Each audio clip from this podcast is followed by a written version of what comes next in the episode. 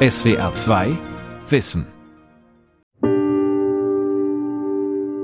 Demenz ist eine Verschlechterung der geistigen Leistungsfähigkeit, die fortschreitet. Im Rahmen von Demenz werden Neuroleptika gegeben, wenn Patienten sehr stark unruhig sind. Das Problem ist einfach bei ruhig stellenden Medikamenten, dass sie verhindern, dass die Bewohner aktiv am Leben teilnehmen können. Und wir wollen ja genau das Gegenteil. Therapie bei Demenz. Alternativen zum Ruhigstellen. Von Dorothea Brummerloh. Das ist doch Zujagdschuhe, ich wusste es doch. Schon mal alles zugeklappt. Die rammeln sich doch immer alles zu. Hallo. Ja, da sind wir schon. Zu Besuch bei den Schusters, die eigentlich anders heißen. Sohn Bernd, der die Einkäufe ins Haus trägt, will nicht, dass der Name im Zusammenhang mit der Demenzerkrankung der Mutter genannt wird. Das könnte die oft gereizte Stimmung unnötig aufheizen. Früher, erinnert sich der 56-Jährige, hatten seine betagten Eltern das große Haus mit Garten und die Arztbesuche im Nachbarort gut im Griff und was sonst alles zum Landleben gehört. Die haben alles von A bis Z selber gemanagt, ob hier was am Haus zu machen war, ob das finanzielle Sachen waren, ob was zu besorgen war, was man hier in der Nähe nicht zu kaufen bekommt und so weiter. Die haben wirklich autark gelebt. Das änderte sich vor etwa drei Jahren. Sein Vater hatte mehrere Schlaganfälle, lag wochenlang im Krankenhaus. Die Mutter war auf sich gestellt. Und da ging es auch mit der Mutter los, die war völlig durcheinander. Die sind das beide gewöhnt, immer alles zusammen zu machen und einer ohne den anderen ist irgendwie ziemlich hilflos. Die Allgemeinmedizinerin Heike Diederichs-Egidi betreut Familien wie die Schusters. Sie ist auch Geriaterin, also Altersmedizinerin, und weiß, dass die Änderung der Alltagsroutine Demente verwirrt, so dass sie sich nicht mehr zurechtfinden. Und dann bricht häufig eine Situation sich Raum, wo maskierte Demenz oder noch nicht so zu Trage getretene Demenz im Vollbild auftritt. Demenz ist eine Verschlechterung der geistigen Leistungsfähigkeit, die fortschreitet und die nach ein paar Jahren so ausgeprägt ist, dass man nicht mehr selbstständig zurechtkommt und nach weiteren Jahren vollständig pflegebedürftig ist erklärt der Kölner Psychiater Frank Jessen die Erkrankung von Bernd Schusters Mutter. Der körperliche Verfall seines Vaters verschlimmerte die familiäre Situation zusehends und eskalierte, als der alte Herr stürzte. Bernd zog zurück ins elterliche Haus und merkte, wie schlimm es bei seiner Mutter schon war. Meine Mutter ist immer schon sehr ängstlich. Wenn es dunkel ist, hat sie Angst. Jetzt nicht mehr. Jetzt läuft sie im Dunkeln los, hoch auf dem Friedhof, Sie muss mal gucken, ob auf dem Friedhof alles in Ordnung ist. Heike Diederichs Egidi kann verstehen, dass Angehörige dann das Haus verschließen, den Schlüssel verstecken. Sie wissen sich in ihrer Not nicht anders zu helfen. Die Geriaterin betreut Demenzkranke, die mitten in der Nacht Kartoffeln aufsetzen und den Herd vergessen. Es reicht auch schon, wenn Demente nachts aufstehen, Licht anschalten, das Radio aufdrehen und alle aufwecken. Dann sei es nur eine Frage der Zeit, bis die betreuenden Angehörigen arbeitsunfähig sind. Also ich habe immer gesagt, dass eine Demenz eine Familienkrankheit ist. Als Hausärztin muss ich für alle den Blick behalten. Also ich muss sehen, dass die Tochter, Schwiegertochter, die Kinder zurande kommen und der Betroffene auch geschützt ist. Und demenziell Erkrankte, die erschöpfen sich. Indem die pausenlos laufen, laufen, laufen, laufen. Ich muss auch manchmal eine Chance haben, dass sie zur Ruhe kommen. Um die Situation zu entschärfen, die Belastungen für Angehörige wie Bernd Schuster zu minimieren, verschreibt die Hausärztin den Demenzkranken Neuroleptika. Das kommt oft vor, bestätigt Psychiater Frank Jessen. Im Rahmen von Demenz werden sie gegeben, wenn Patienten sehr stark unruhig sind, vielleicht sehr gereizt sind oder auch Halluzinationen haben oder Wahnvorstellungen, was alles vorkommen kann. Die Verschreibungspraxis dieser Arzneimittel hat Professor Gerd Gläske, Gesundheitswissenschaftler der Universität Bremen, anhand von versicherten Daten untersucht und die Daten in dem Demenzreport 2020 veröffentlicht. Es werden zu viele Neuroleptika verordnet und zu viele Benzodiazepine. Ein Drittel aller Patienten mit Alzheimer-Demenz bekommt Neuroleptika. Dann sind es nochmal etwa 11 Prozent, die auch Schlafmittel und Beruhigungsmittel bekommen. Und das Ganze ist noch gesteigert im stationären Bereich. Da sind es sogar 54 Prozent, die Neuroleptika bekommen. Und das alles deutet darauf hin, dass es um die Ruhigstellung geht, aber nicht um eine Therapie. Zwischen 2017 und 2019 bekam zum Beispiel etwa ein Drittel der Betroffenen dauerhaft Wirkstoffe wie Risperidon oder Haldol, die üblicherweise bei Schizophrenie und Psychosen angewendet werden. Diese Medikamente dämpfen die Patienten, erläutert Frank Jessen. Das heißt, sie werden ruhig gestellt. Das große Problem ist, dass Neuroleptika dann oft langfristig gegeben werden. Das heißt, sie werden eindosiert und dann bleibt die Medikation bestehen. Und der Fehler liegt also gar nicht so sehr in einem gezielten, angemessenen Einsatz, sondern dass diese Medikamente oftmals eingesetzt werden, sehr leichtfertig, obwohl es vielleicht gar nicht unbedingt notwendig ist und wenn sie dann eingesetzt werden, viel zu lang gegeben werden. Seit 2002 wüssten Mediziner aber, dass diese Arzneimittel bei Menschen mit Alzheimer-Demenz mehr schaden als nutzen, so der Bremer Gesundheitsexperte und Pharmazeut Gerd Gläske weil eben die längere Gabe dazu führt, dass gerade Demenzpatienten ein 1,7-fach erhöhtes Risiko haben, früher zu sterben als gleichaltrige ältere Menschen, die keine Demenz haben. Und das sind vor allen Dingen unerwünschte Wirkungen, die auf Dauer auch bleiben. Selbst wenn man diese Neuroleptika dann nach längerer Zeit absetzt, kann es sein, dass diese Dyskinesien bestehen bleiben und dass die Menschen auch ihr Leben lang unter diesen unerwünschten Wirkungen leiden. Die immer noch weit verbreitete Verordnung dieser Mittel bei Dementen sei langfristig keine akzeptable Strategie, kritisiert Gläske im Demenzreport. Dieser Bericht belegt zudem, dass nur rund 20 Prozent der Patienten spezielle Mittel gegen Demenz erhalten. Diese Medikamente stimulieren die gesunden Anteile des Gehirns. Das heißt, die Patienten, die das einnehmen, haben oft eine leichte Verbesserung, fühlen sich geistig fitter für eine gewisse Zeit. Dann allerdings, weil die Erkrankung grundsätzlich fortschreitet, nehmen auch die geistigen Fähigkeiten irgendwann auch ab. Trotzdem wird diese Medikation empfohlen, weil sie insgesamt für einen gewissen Zeitraum stabilisieren kann und sicherlich besser ist, als keine Medikation einzunehmen.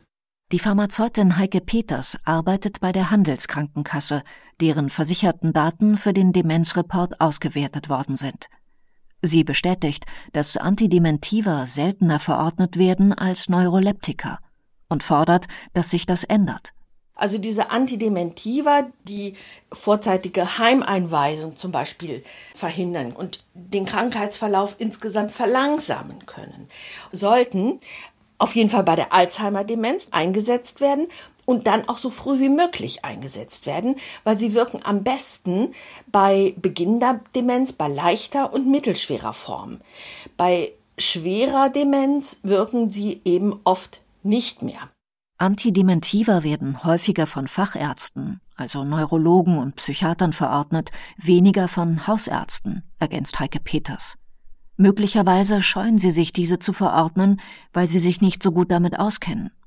Gesundheitsexperte Gläske fragt sich bei dieser Verordnungspraxis, ob es unter der Überschrift gilt, sauber, satt und ruhig. Das heißt, die Pflegemöglichkeiten sind einfacher, die Betreuungsmöglichkeiten sind einfacher, wenn die Menschen ruhig gestellt werden. Letzten Endes aber zum Schaden der Menschen mit Alzheimer-Demenz. Und das muss man sich sehr gut überlegen, ob man dieses Risiko eingehen will. Der Demenzreport 2020 macht auch auf die Zunahme von Demenz aufmerksam. Alle 90 Sekunden gibt es statistisch gesehen in Deutschland diese Diagnose. Rund 30.000 neue Fälle jedes Jahr. Aktuell sind rund 1,6 Millionen Menschen von Demenz betroffen. Bis 2050 wird sich ihre Zahl durch die gestiegene Lebenserwartung fast verdoppeln. Psychiater Frank Jessen erforscht die Demenz an der Universitätsklinik Köln. Die häufigste Ursache sei die Alzheimer-Krankheit, sagt er. Das ist eine Gehirnerkrankung, bei der Gehirnmasse untergeht in beschleunigter Form. Die Erkrankung beginnt im Gehirn schon bis zu zwei Jahrzehnten, bevor die Demenz auftritt, hat also einen sehr langen Vorlauf. Viele Jahre, bei denen man gar nicht merkt, dass sich diese Erkrankung im Gehirn entwickelt. Irgendwann ist die Schädigung so ausgeprägt, dass deutliche Gedächtnisstörungen auftreten, die sich dann immer mehr ausbreiten bis hin zur schweren Demenz. Wenige Krankheiten sind so beunruhigend wie die Demenz. Die Belastung für Angehörige und Pflegende ist enorm. Den Kranken Psychopharmaka zu geben, keine Lösung. Doch es gibt zu wenige Alternativen. Zunächst mal muss man sagen, dass es leider bis heute keine Therapie gibt, die die Alzheimer-Krankheit als häufigste Demenzform grundsätzlich zum Stillstand bringen könnte oder heilen könnte. Positive Nachrichten sind in der Alzheimer-Forschung selten. Das letzte neue Medikament wurde im Jahr 2002 zugelassen, vor 20 Jahren. Seitdem sind alle Studien fehlgeschlagen. Die Big Player der Pharmaindustrie hätten sich aus der Demenzforschung zurückgezogen, sagt Gerd Gläske. Außer der Firma Biogen. Da gibt es einen Wirkstoff Aducanumab und der scheint zumindest etwas bewirken zu können im Sinne der Verlangsamung des Fortschreitens der Erkrankung. Das ist ein Wirkstoff, der möglicherweise noch in absehbarer Zeit zugelassen wird. Es gibt noch Studien dazu, aber das ist einer der wenigen Wirkstoffe, die tatsächlich auch möglicherweise einen Erfolg versprechen. Andere Lösungen sind also gefragt. Und so setzen Wissenschaftlerinnen und Wissenschaftler auf die Früherkennung, weiß Frank Jessen. Der Psychiater ist auch Leiter der Arbeitsgemeinschaft Klinische Demenzforschung an der Universität Köln. Wir glauben, dass die frühe Behandlung in der Zukunft der Schlüssel sein wird. Alles, was kaputt gegangen ist im Gehirn, das kriegt man nicht mehr zurück. Deswegen ist das Ziel, diesen Prozess möglichst früh zu erkennen, früh zu behandeln und dadurch möglichst wenig Gehirn zu verlieren. Dazu zählt auch die Prävention. Bei vielen Erkrankungen gibt es inzwischen zahlreiche Hinweise, dass Bewegung, Ernährung und ein soziales Umfeld wichtige Faktoren für die Vorbeugung sind.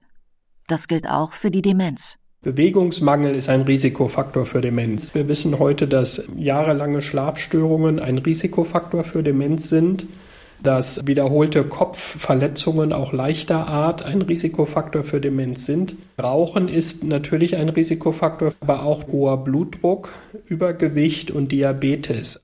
Durch einen gesunden, aktiven Lebensstil hat jeder die Möglichkeit, sein Demenzrisiko zu verringern. Auch frühzeitiges Gedächtnistraining wird empfohlen. Allerdings kann das Fortschreiten der Demenz damit nur verlangsamt werden. Noch vor zehn Jahren dachten die Fachleute, dass Demenz schicksalhaft ist. Heute gehen sie davon aus, dass 40 Prozent des Risikos, eine Demenz zu bekommen, veränderbar sind. Das Schöne an diesen Präventivmaßnahmen ist, dass sie eben nicht nur präventiv für Alzheimer sind, sondern auch für Krebs, für Herzinfarkt, für alle großen Erkrankungen. Das heißt, der gesunde Lebensstil ist der Schlüssel zum gesund bleiben. Natürlich keine hundertprozentige Sicherheitsgarantie, aber auf jeden Fall hat man bessere Chancen, keine Demenz zu bekommen, aber auch die anderen genannten Erkrankungen nicht zu bekommen, wenn man eben diesen gesunden, ausgewogenen, aktiven Lebensstil pflegt. Für Lebensstiländerungen ist es bei Familie Schuster zu spät. Die Demenz der Mutter ist fortgeschritten und zu Hause nur noch schwer händelbar, erzählt Sohn Bernd. Die Mutter geht nicht mehr zum Friseur, trägt mehrere Wochen dieselben Klamotten, wenn man sie nicht immer wieder darauf hinweist. Das wird einfach vergessen. Und selbst wenn man sagt, na Mutter, du könntest ja mal wieder, ach nee, ach nee, will ich nicht. Eigentlich bräuchte die Familie Entlastung durch einen Pflegedienst oder einen Platz in einer Tagespflege. Doch das lehnen seine Eltern vehement ab. Immerhin lassen sie es jetzt zu, dass der Pflegedienst vorbeischaut, aber nur für die Tabletteneinnahme, erzählt Bernd. Eckehard Schlaus, Altenpfleger und Gerontologe, also Alterswissenschaftler, leitet den Demenzbereich in einem Wohnpark für pflegebedürftige Menschen in Berlin. Er weiß, für den Menschen, der an einer Demenz erkrankt ist, ist es das Wichtigste, dass jeder Tag genauso ist wie der andere. Egal ob Montag oder Sonntag. Die Tagesabläufe sollten so gleich, so routinehaft als irgend möglich sein. Das führt dazu, dass ihre Ressourcen ganz lange noch erhalten werden. Gerade zu Beginn einer Demenz, also wenn man mehr und mehr vergisst, aber auch noch bis zur mittelgradigen Demenz, bräuchten viele Betroffene nicht unbedingt einen Pflegeheimplatz, erläutert Schlaus. Sie brauchen häufig nur jemanden, der auf sie aufpasst, der da ist, der sie motiviert, der darauf achtet, dass eben nichts aus dem Ruder läuft nichts schief geht, nichts anbrennt und gewisse Anleitung für schwierige Sachen gibt und vorführt. Bei der Pflege von Demenzerkrankten, ob im Heim oder zu Hause, sei es wichtig, ressourcenorientiert zu arbeiten, zu pflegen, zu fördern oder wenigstens die noch vorhandenen Fähigkeiten zu erhalten, zum Beispiel beim Waschen. Wenn man die Möglichkeit hat, mit ihm gemeinsam ins Bad gehen kann, dann sollte man das tun. Und wenn man sich dort auch wäscht, dann kann er das nachahmen. Das geht selbst noch in einer Phase, wo er das von sich heraus nicht mehr könnte.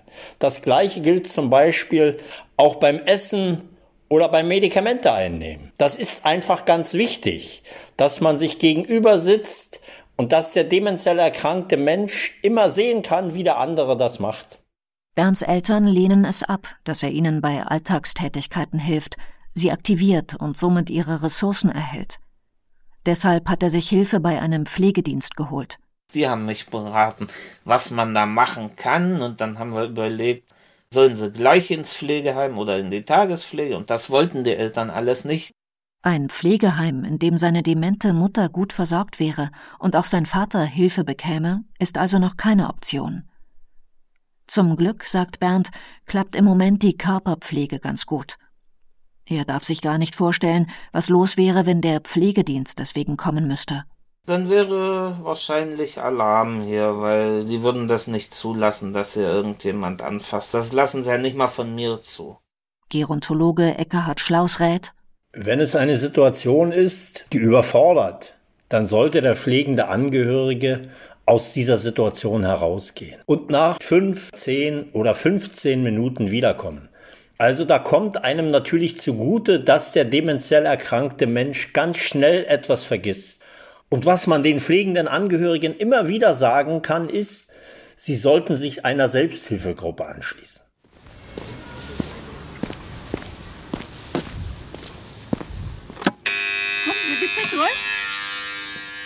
Montagmorgen in Osnabrück. In einer zweigeschossigen Villa findet sich im Dachgeschoss die Alzheimer Gesellschaft Osnabrück e.V. Selbsthilfe Demenz. Guten Morgen. Kommen Sie gerne durch, Frau Schal. Konstanze Wehrmeier und Ingrid Schaal fanden als pflegende Angehörige hierher. Heute beraten sie betroffene Angehörige, leiten Treffen für Demenzerkrankte. Man muss sich erstmal selber darüber im Klaren sein, dass die Mutter oder der Vater oder der Ehepartner dement ist. Man müsse akzeptieren, dass die geliebte Person nicht mehr die ist, die sie war, meint Konstanze Wehrmeier. Die 56-Jährige erklärt es bildlich. Der Demente ist einfach ein Stück auf seinem Lebensweg verrückt. Das heißt nicht, dass sie verrückt im Kopf ist, sondern sie geht auf einer anderen Schiene. Und es macht keinen Sinn zu hoffen, dass der Betroffene meine Richtung geht. Das kann er nicht mehr. Ich muss mich also auf den Weg begeben. Und das braucht eine Zeit, dass die Familie akzeptiert, dass da eine Veränderung ist und dass ich den Weg mit meiner Mutter oder mit meinem Vater gehen muss und nicht umgedreht. Ingrid Schaal weiß aus den Gruppentreffen, dass allein das Reden über die eigene Situation, das Verstehen dieser durch die anderen Betroffenen Kraft gibt. Man versteht, was der andere da mitmacht und aushalten muss und weiß sofort auch, wovon er spricht und jeder fühlt sich angenommen ich stehe nicht alleine da. Und was auch dann wertvoll ist, diese Tipps untereinander, wenn jetzt so Auffälligkeiten auftreten, wie gehe ich mit dieser Situation um? Die Demenz ist keine einheitliche Erkrankung, sondern ein Sammelbegriff für krankhafte Vergesslichkeit unterschiedlicher Ursachen. Und auch die Symptome sind nicht einheitlich. Betroffene können still, in sich gekehrt, nett sein, aber auch aggressiv, laut und immer unterwegs – Gerade diese Hinlauftendenz, wie man das Ausbüchsen medizinisch korrekt nennt, stellt Angehörige vor Herausforderungen, erzählt Ingrid Schaal. Ich kann ihn ja nicht festhalten oder wenn ich ihn festhalte, haut er vielleicht um sich. Er möchte einfach nur laufen. Und wenn man dann so mit einfachen Sachen versucht, ihn aus dieser Situation herauszuholen, dass man sagt, komm, wir trinken mal was. Oder komm, wir gehen mal hier eben durch den Garten und guck mal, wie schön, jetzt kommen wir wieder nach Hause. Solche Brücken zu schaffen, um ihn aus diesen Gedanken, ich muss laufen, herauszuholen. Die Pflege von Konstanze Wehrmeyers Schwiegermutter brachte erst die Familie, später das Pflegepersonal an Grenzen. Dabei war ihre Vergesslichkeit noch gar nicht das Problem. Meine Schwiegermutter entwickelte dann eine Rufsymptomatik. Sie hat Schimpfwörter gerufen. Immer und immer wieder. Also das, da lag nicht eine Minute dazwischen, sondern es lagen Sekunden dazwischen und äh, um Hilfe hat sie gerufen. Sie hätte eigentlich eine Betreuung rund um die Uhr haben müssen, aber das kann leider äh, kein Haus leisten. Dieses Rufen oder ein herausforderndes Verhalten, wie man Schlagen, Treten und Beißen umschreibt, sind Belastungsproben. In solchen Fällen helfe manchmal Biografiearbeit, sagt der Kölner Psychiater Frank Jessen. Also zum Beispiel durch das Betrachten von Bildern aus der Jugend, der eigenen Kinder, durch das Abspielen von vertrauter Musik aus der eigenen Vergangenheit.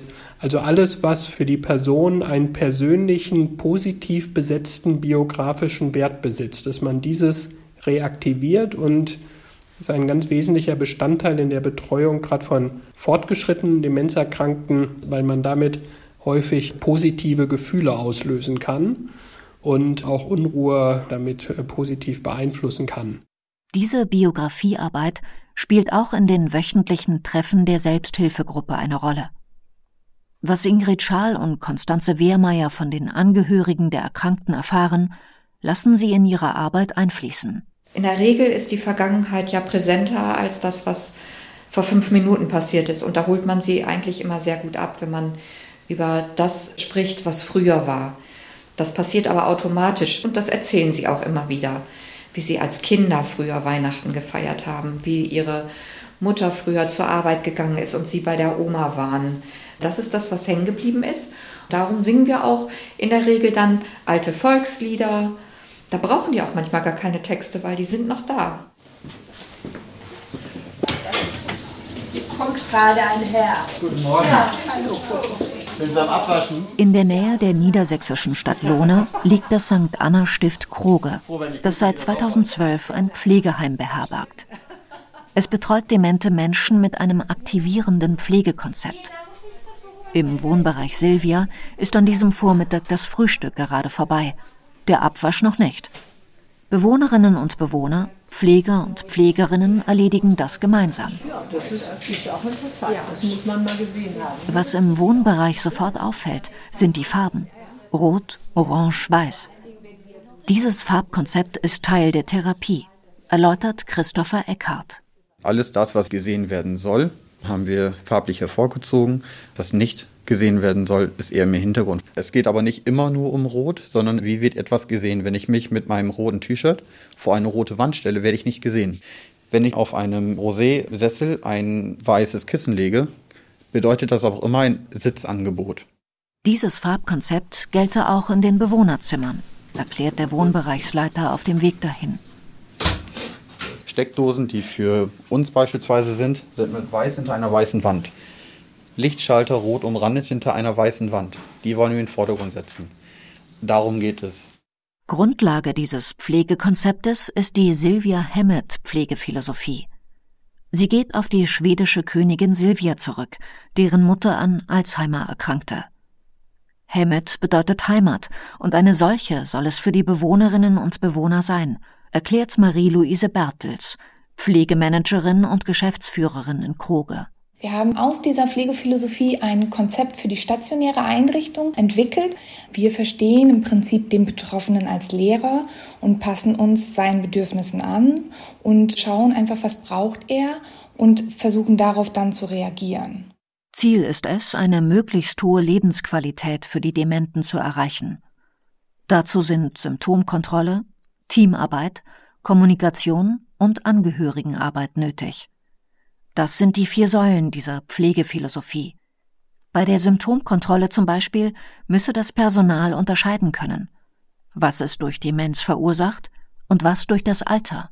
Also ein Bewohner möchte von heute auf morgen nicht mehr essen, kann sich aber auch nicht mehr äußern und keiner weiß warum. Häufig ist es in einer Einrichtung so, es wird der Demenz verschuldet. Aber vielleicht hat derjenige keinen Appetit mehr, weil er bestimmte Medikamente bekommt oder vielleicht hat er einfach nur Zahnschmerzen und möchte deswegen kein festes Brot kauen oder so. Auch Unruhe, Zittern oder Angst können banale Ursachen haben, weiß Christopher Eckhardt. Eine Demenzkranke muss zum Beispiel aufs Klo. Aufgrund ihrer Erkrankung kann sie das nicht äußern, findet auch die Toilette nicht. Das Bedürfnis wird aber immer dringender. Was soll sie anderes tun, als immer unruhiger hin und her zu laufen? fragt Eckhart.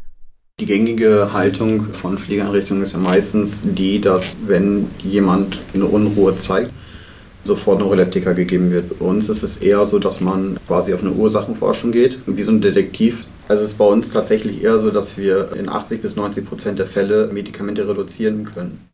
Bezüglich der Säule Kommunikation ist dem Pflegeteam im St. Anna Stift wichtig, immer auf Augenhöhe mit den Bewohnerinnen und Bewohnern zu sein. Und das heißt auch, dass man sich mit Rollstuhlfahrern in der Hocke unterhält, ergänzt Ausbildungsleiterin Franziska Brackland. Augenkontakt ist sehr wichtig. Langsames Sprechen, kurze, knappe Sätze, weil bei Demenzerkrankten es auch oft der Fall ist, dass es etwas länger dauert, bis sie einen wirklich verstanden haben. Wir sind nicht die Profis in diesem Setting, sondern das sind die Demenzerkrankten selbst. Sie lehren uns, wie wir damit umgehen sollen. Sie leben und wohnen dann bei uns und dann muss man ihnen ja nicht auch noch all unsere Regeln aufstülpen, sondern es ist viel wichtiger, dass wir uns ihm anpassen. Und Pflege braucht einfach ganz viel Zeit, Ruhe, Geduld, gerade in der Demenz. Also Ruhigstellung ist genau das Falsche, sondern durch die richtige Behandlung Bedürfnisse erkennen und darauf eingehen.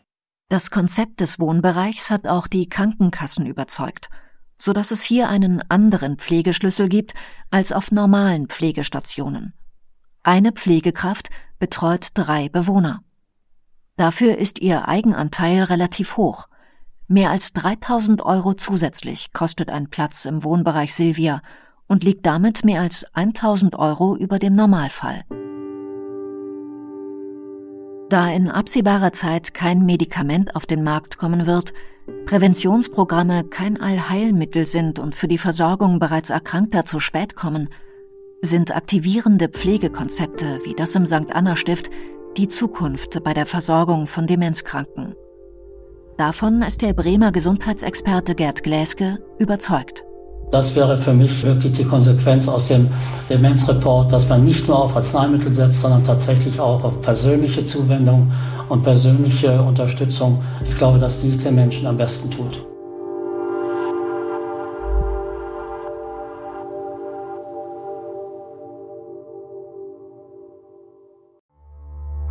SWR 2 Wissen. Manuskripte und weiterführende Informationen zu unserem Podcast und den einzelnen Folgen gibt es unter swr2wissen.de.